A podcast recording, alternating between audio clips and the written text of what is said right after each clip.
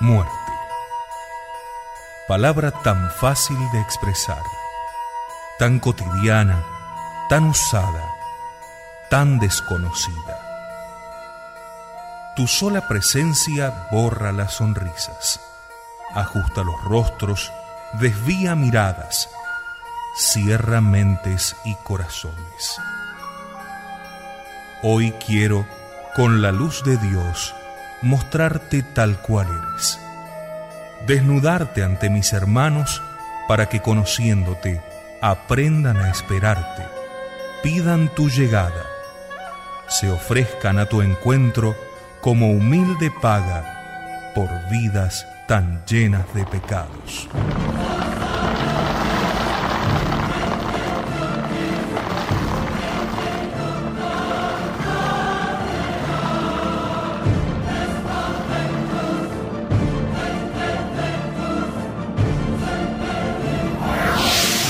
Producciones presenta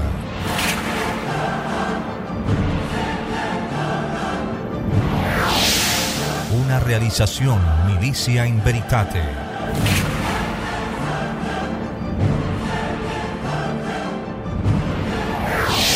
De San Alfonso María de Ligorio.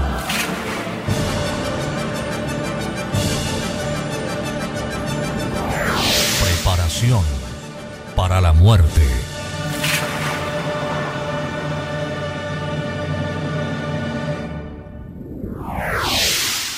Consideración 2. Todo acaba con la muerte.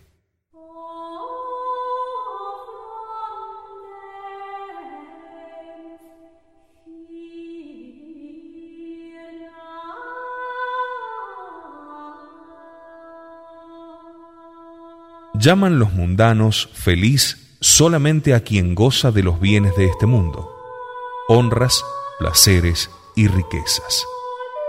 Pero la muerte acaba con toda esta aventura terrenal. ¿Qué es vuestra vida? Es un vapor que aparece por un poco.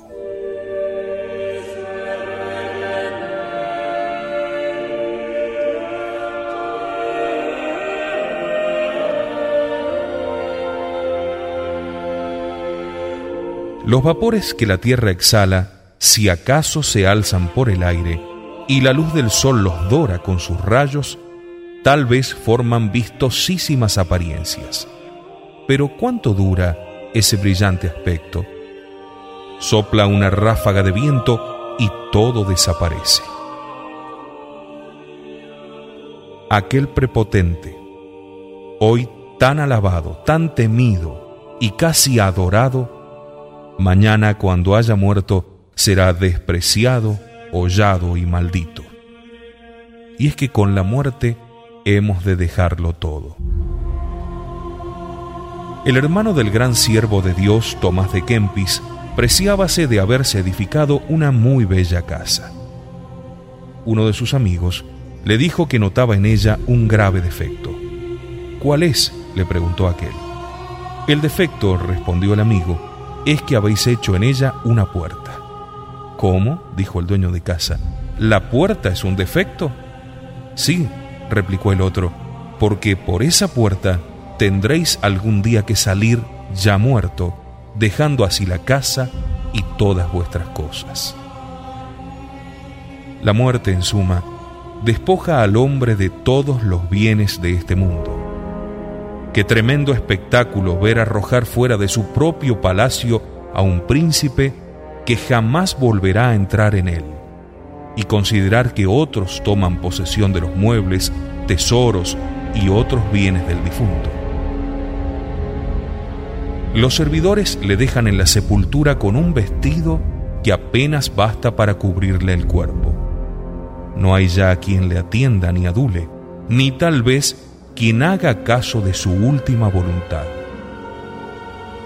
Saladino, que conquistó en Asia muchos reinos, dispuso al morir que cuando llevasen su cuerpo a enterrar, le precediese un soldado llevando colgada de una lanza la túnica interior del muerto y exclamando, Ved aquí todo lo que lleva Saladino a la tumba. Puesto en la fosa el cadáver del príncipe, deshácense sus carnes y no queda en los restos mortales señal alguna que los distinga de los demás. Dice San Basilio, contempla los sepulcros y no podrás distinguir quién fue el siervo y quién el amo. En presencia de Alejandro Magno, mostrábase Diógenes un día buscando muy solícito alguna cosa entre varios huesos humanos. ¿Qué buscas? preguntó Alejandro con curiosidad. Estoy buscando, respondió Diógenes, el cráneo del rey Filipo tu padre, y no puedo distinguirle.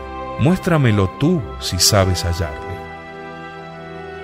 Desiguales nacen los hombres en el mundo, pero la muerte los iguala. Y Horacio decía que la muerte iguala los cetros y las asadas. En suma, cuando viene la muerte, finis venit, todo se acaba, todo se deja, y de todas las cosas del mundo, nada llevamos a la tumba.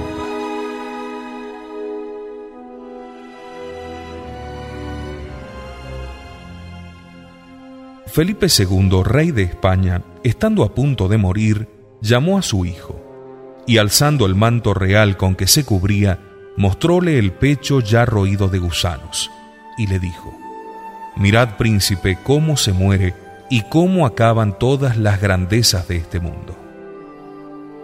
Bien dice Teodoreto que la muerte no teme las riquezas, ni a los vigilantes, ni a la púrpura, y que así de los vasallos como de los príncipes se engendra la podredumbre y mana la corrupción. De suerte que todo el que muere aunque sea un príncipe, nada lleva consigo al sepulcro. Toda su gloria acaba en el lecho mortuorio. Refiere San Antonio que cuando murió Alejandro Magno, exclamó un filósofo, El que ayer hollaba la tierra, hoy es por la tierra oprimido. Ayer no le bastaba la tierra entera, hoy tiene bastante con dos metros. Ayer guiaba por el mundo ejércitos innumerables, hoy unos pocos sepultureros le llevan al sepulcro. Pero oigamos ante todo lo que nos dice el Espíritu Santo. ¿Por qué se ensoberbece el polvo y la ceniza? ¿Para qué inviertes tus años y tus pensamientos en adquirir grandezas de este mundo? Llegará la muerte y se acabarán todas esas grandezas y todos tus designios.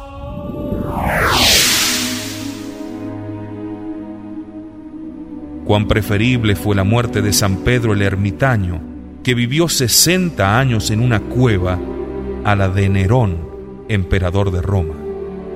Cuánto más dichosa la muerte de San Félix, lego capuchino, que la de Enrique VIII, quien vivió entre reales grandezas siendo enemigo de Dios. Pero es preciso atender a que los santos para alcanzar muerte semejante lo abandonaron todo, patria, deleites y cuantas esperanzas el mundo les brindara, y abrazaron pobre y menospreciada vida. Sepultáronse vivos sobre la tierra para no ser al morir sepultados en el infierno. ¿Cómo pueden los mundanos esperar muerte feliz viviendo como viven entre pecados, placeres terrenos y ocasiones peligrosas? Amenaza Dios a los pecadores con que en la hora de la muerte le buscarán y no le hallarán. Dice que entonces no será el tiempo de la misericordia, sino el de la justa venganza. Y la razón nos enseña esta misma verdad, porque en la hora de la muerte el hombre mundano se hallará débil de espíritu, oscurecido y duro de corazón por el mal que haya hecho. Las tentaciones serán entonces mucho más fuertes, y el que en vida se acostumbró a rendirse y dejarse vencer, ¿cómo podrá resistir en aquel trance? Necesitaría una extraordinaria y poderosa gracia divina que le mudase el corazón, pero ¿acaso Dios está obligado a dársela? ¿La habrá merecido tal vez con esa vida desordenada que llevó? Y sin embargo, trátase en esta ocasión de la desdicha o la felicidad eternas. ¿Cómo es posible que al pensar en esto, quien crea las verdades de la fe, no lo deje todo para entregarse por entero a Dios, que vendrá a juzgarnos muy pronto, según nuestras obras?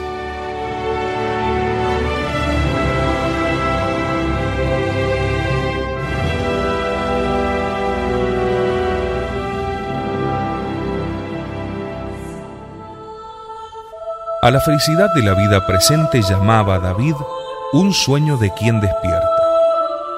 Y comentando estas palabras escribe un autor, los bienes de este mundo parecen grandes, mas nada son de suyo y duran poco, como el sueño que pronto desaparece. La idea de que todo se acaba con la muerte inspiró a San Francisco de Borja la resolución de entregarse por completo a Dios habíanle dado el encargo de acompañar hasta Granada el cadáver de la emperatriz Isabel. Cuando abrieron el ataúd, fueron tales el horrible aspecto que ofreció y el hedor que despedía que todos los acompañantes huyeron. Pero San Francisco, alumbrado por luz divina, quedóse a contemplar en aquel cadáver la vanidad del mundo, considerando cómo podía ser aquella su emperatriz Isabel, ante la cual tantos grandes personajes doblaban reverentes la rodilla. Preguntábase qué se habían hecho de tanta majestad y de tanta belleza. Así pues díjose a sí mismo, en esto acaban las grandezas y coronas del mundo. No más servir a Señor que se me pueda morir. Y desde aquel momento se consagró enteramente al amor del crucificado e hizo voto de entrar en religión si antes que él moría su esposa. En efecto, cuando la hubo perdido, entró en la compañía de Jesús.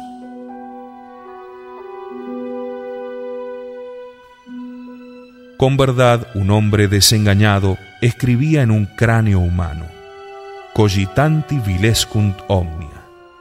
Al que en esto piensa, todo le parece vil. Quien medita en la muerte no puede amar la tierra. ¿Por qué hay tanto desdichado amador del mundo? Porque no piensa en la muerte. El Espíritu Santo nos dice, míseros hijos de Adán, ¿por qué no desterráis del corazón los afectos terrenos en los cuales amáis la vanidad y la mentira? Lo que sucedió a vuestros antepasados os acaecerá también a vosotros. En vuestro mismo palacio vivieron, en vuestro lecho reposaron. Mirad, ya no están allí, y lo propio os ha de suceder.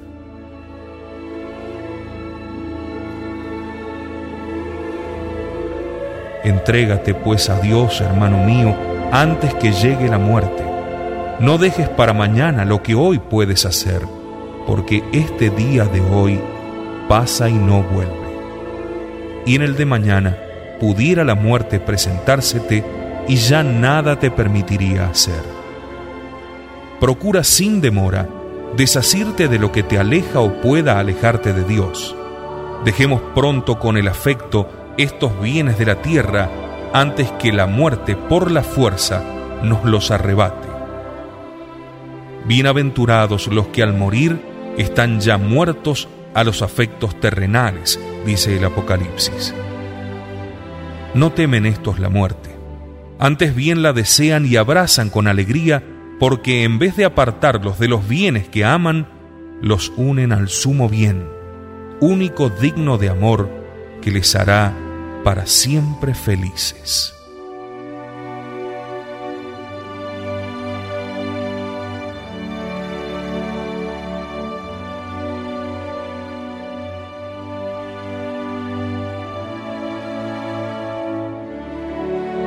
Mucho os agradezco, amado Redentor mío, que me hayáis esperado.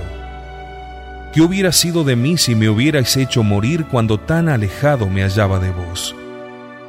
Benditas sean para siempre vuestra misericordia y la paciencia con que me habéis tratado. Os doy fervientes gracias por los dones y luces con que me habéis enriquecido. En aquel entonces no os amaba ni me cuidaba de que me amaseis. Ahora os amo con toda el alma, y mi mayor pena es el haber desagradado a vuestra infinita bondad. Atorméntame ese dolor, dulce tormento que me trae la esperanza de que me hayáis perdonado. Ojalá hubiera muerto mil veces, dulcísimo Salvador mío, antes que haberos ofendido. Me estremece el temor de que en lo futuro pudiera volver a ofenderos. Señor, enviadme la muerte más dolorosa que hubiere antes de que otra vez pierda vuestra gracia. Esclavo fui del infierno, ahora vuestro siervo soy. Dijisteis que amaríais a quien os amase, pues yo os amo. Soy vuestro y vos sois mío. Y como pudiera perderos en lo porvenir, solo os pido la gracia de que me hagáis morir antes que de nuevo os pierda. Y si tantos beneficios me habéis dado sin que yo los pidiera, no puedo temer me neguéis este que os pido ahora. No permitáis que os pierda. Concededme vuestro amor y nada más deseo. Oh María, mi reina y mi madre, ayudadme con vuestra intercesión Madre de Dios, rogad por mí. Amén.